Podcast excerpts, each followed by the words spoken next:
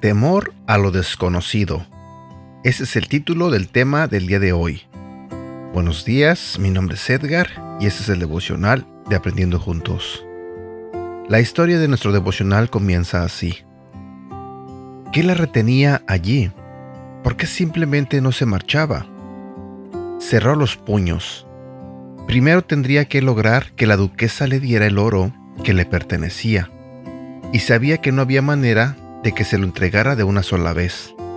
Se lo daría por partes, suficiente como para unos pocos lujos, pero no tanto como para vivir. La duquesa no podía permitirse semejante generosidad. ¿Y qué pasaba si Ángela tenía suficiente dinero como para marcharse? Podía resultar que le ocurriera lo mismo que en el barco o al final del viaje, cuando había sido golpeada y abandonada hasta que la habían encontrado esos vagabundos. Aquellos pocos días en San Francisco habían sido lo más parecido al infierno. Había tenido frío, hambre y había temido morirse. Y había llegado a pensar en su vida con el duque con verdadera nostalgia. El duque, nada menos. La dominaba la desesperación. No puedo irme. Sin alguien como la duquesa o como Magowan me harán pedazos.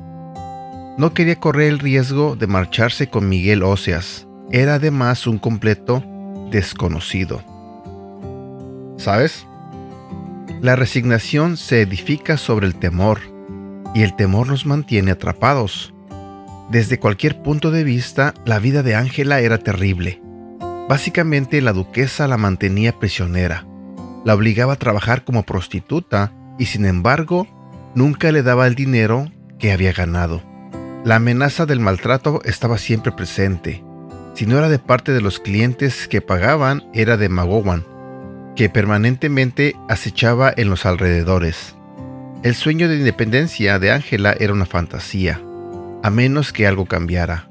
Su único futuro era continuar en la prostitución mientras los hombres la hallaran atractiva, y después de eso, trabajar como sirviente en el burdel o vivir en la calle.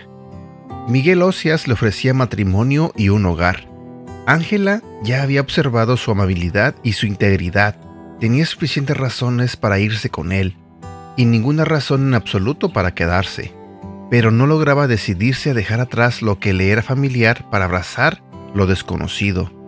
El temor la inmovilizaba. El temor es una compañía constante para algunos de nosotros mira por encima de nuestros hombros cuando tomamos decisiones e invade nuestros pensamientos cuando consideramos el futuro.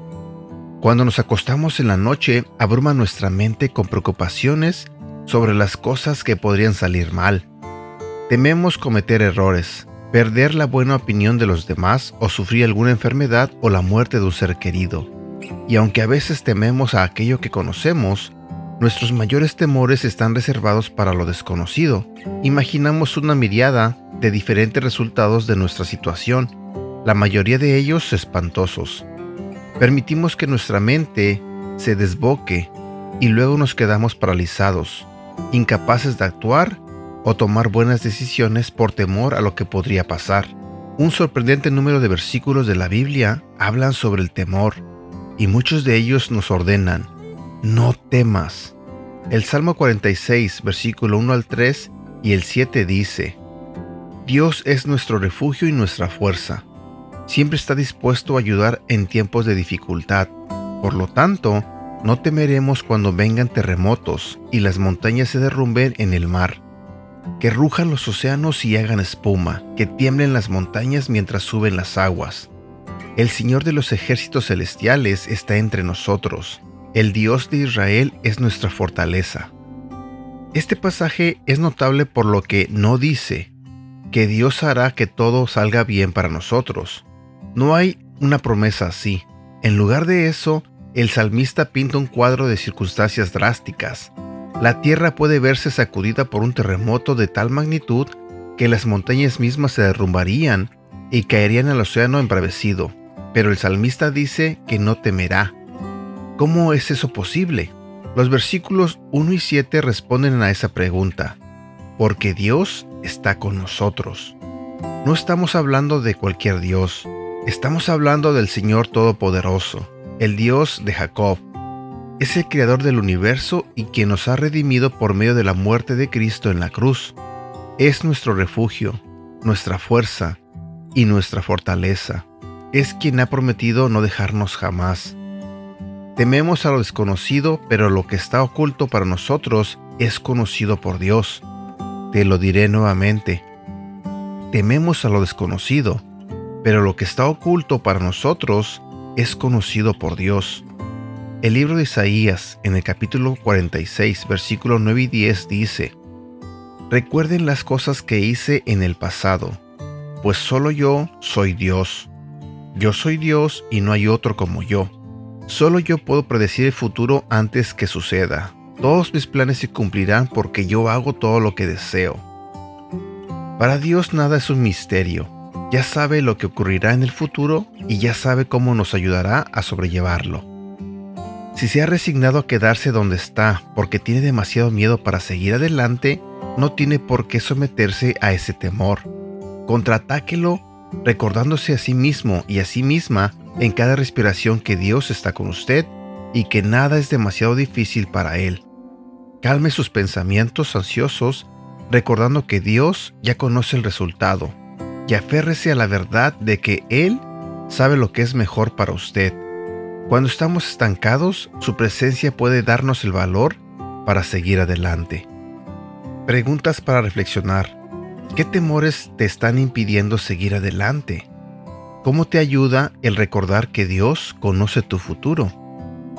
En estos días voy a estar compartiendo contigo este devocional basado en la historia de este personaje que se llama Ángela y estaré contándote su historia, donde de esa misma historia salieron estos devocionales, que la verdad cuando yo los empecé a leer se me hicieron muy interesantes, porque sé que muchos de nosotros o algunos este, hemos pasado por situaciones así, Quizás en este momento tú estés pasando por una situación similar o igual, donde buscas una salida, donde quizás quisieras una vida diferente, pero no te animas o no tomas la decisión de ir por lo que quieres, porque tienes miedo a lo que vaya a pasar, porque te da miedo el futuro, porque tienes miedo que las cosas salgan mal y prefieres simplemente quedarte donde estás. Sé que a muchos de nosotros nos ha pasado eso. Sé que muchos a veces tenemos un trabajo donde ya llevamos, no sé, 5 años, 10 años y nos da miedo cambiar de trabajo porque creemos que nos va a ir mal. Ese es un ejemplo. Otro ejemplo sería también como el, no sé, el querer hacer un negocio y que no lo hagas porque tienes miedo si el negocio vaya a resultar mal y vayas a perder tu dinero que, estás este, invirtiendo. Sé que hay muchos ejemplos donde muchos de nosotros nos hemos quedado donde estamos por temor a tomar una decisión, por temor al cambio. Y lamentablemente muchos de nosotros hemos dejado ir buenas oportunidades, ya sea de trabajo, ya sea relacionales, ya sean oportunidades este, en la familia, no sé, hay muchos, muchos ejemplos.